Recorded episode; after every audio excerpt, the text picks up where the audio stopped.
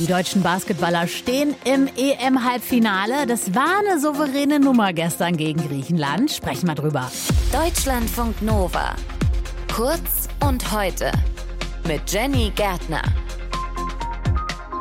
Man muss schon sagen, es war ein spektakulärer Basketballabend gestern. Und jetzt ist Feierabend.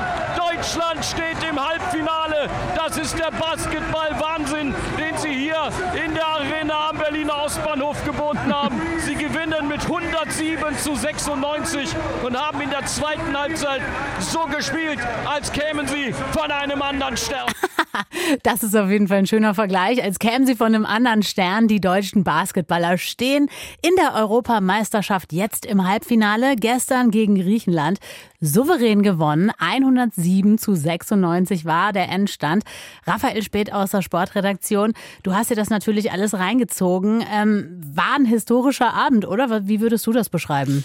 Also mit historisch muss man immer vorsichtig sein im Sport. Auf jeden Fall kann man sagen, es war eine der besten Leistungen einer deutschen Basketballnationalmannschaft überhaupt. Gut, du holst glaub, uns auf den Boden der Tatsachen ja, zurück. Ich, ich, ich glaube, ähm, das kann man aber auch sagen. Es war wirklich eine der besten Leistungen. Vor allem, wenn man mal sich anschaut, wer denn der Gegner war. Das mhm. war ja nicht irgendeine dahergelaufene Mannschaft, sondern es war Griechenland. Das war ja vor diesem Turnier der Top-Favorit auf den Titel. Und die Griechen haben mit Janis Antetokounmpo einen der besten Basketballer der Welt, haben bei dieser EM eigentlich auch immer souverän bisher alle Spiele gewonnen.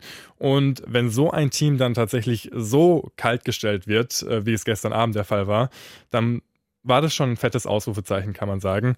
Und ich glaube, man kann auch behaupten, dass diese deutsche Mannschaft jetzt momentan die beste deutsche Basketballnationalmannschaft nach der Ära von Dirk Nowitzki Mitte der 2000er ist. Wow, siehst du, da haben wir dann doch wieder was gedroppt, ja. was historisch sein könnte. Spieler Franz sagt, das ging ganz einfach, denn die Griechen, ja, die hatten ja einen weniger, der ansonsten immer auch das Ding macht. Wir haben einfach einen besseren Job gemacht, Ante Kumpo ein bisschen zu verteidigen, dass alle, dass alle zu fünf den Job ernst nehmen. Ja, er spricht da eben über einen Starspieler der Griechen. Was haben die Deutschen denn besser gemacht gestern? Genau, ich glaube, das war der Knackpunkt. Janis Antetokounmpo heißt er ausgesprochen. Ist ein schwieriger Name zugegeben, ja.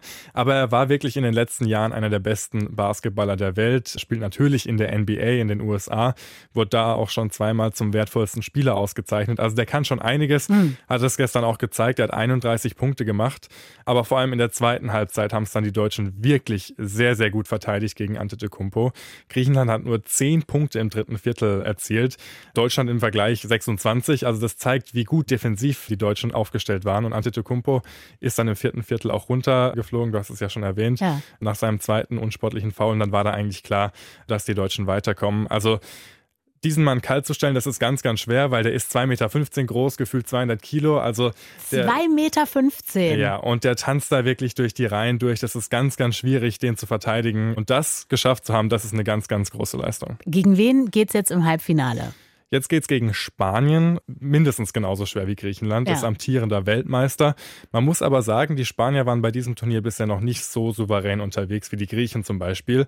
Haben einmal verloren in der Vorrunde gegen einen kleinen Außenseiter, haben jetzt auch in der K.O.-Runde nicht ganz so überzeugt. Und die Spanier, generell das spanische Team befindet sich gerade im Umbruch. Da ist so eine Art Generationenwechsel. Diese goldene Generation, die Weltmeister wurde, die auch bei Europameisterschaften in den letzten Jahren immer vorne mit dabei war die hört jetzt so ein bisschen auf oder spielt nicht mehr in der Nationalmannschaft und die Jungen, die kommen jetzt erst hoch und müssen sich erst noch beweisen.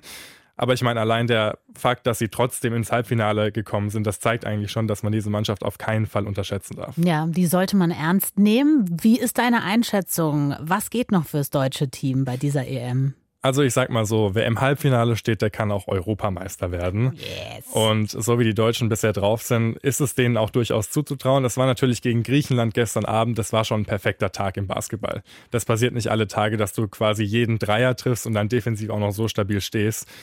Ich glaube, solche perfekte Tage, die sind auch nötig gegen Spanien und dann auch im Finale, um tatsächlich nochmal zweimal zu gewinnen. Aber ich meine, die Deutschen haben auch das Heimpublikum im Rücken. Die spielen in Berlin ja. vor ausverkauftem Publikum. Die deutschen Fans sind da mit dabei. Also ich glaube, da ist noch einiges möglich. Aber wie gesagt, erstmal auf dem Teppich bleiben und am Freitag Spanien schlagen und dann kann man weitersehen. Okay, würdest du das denn dann als historisch bezeichnen? Ja, das kann man als historisch bezeichnen. Das wäre dann 30 Jahre nach dem ersten und bislang einzigen EM-Triumph. Also das, das kann man dann als historisch bezeichnen. Sehr gut. Also wir bleiben dran. Raphael Spät aus der Sportredaktion war das. Die Deutschen im Basketball stehen auf jeden Fall im Halbfinale. müssen ran gegen Spanien. Deutschlandfunk Nova. Kurz und heute.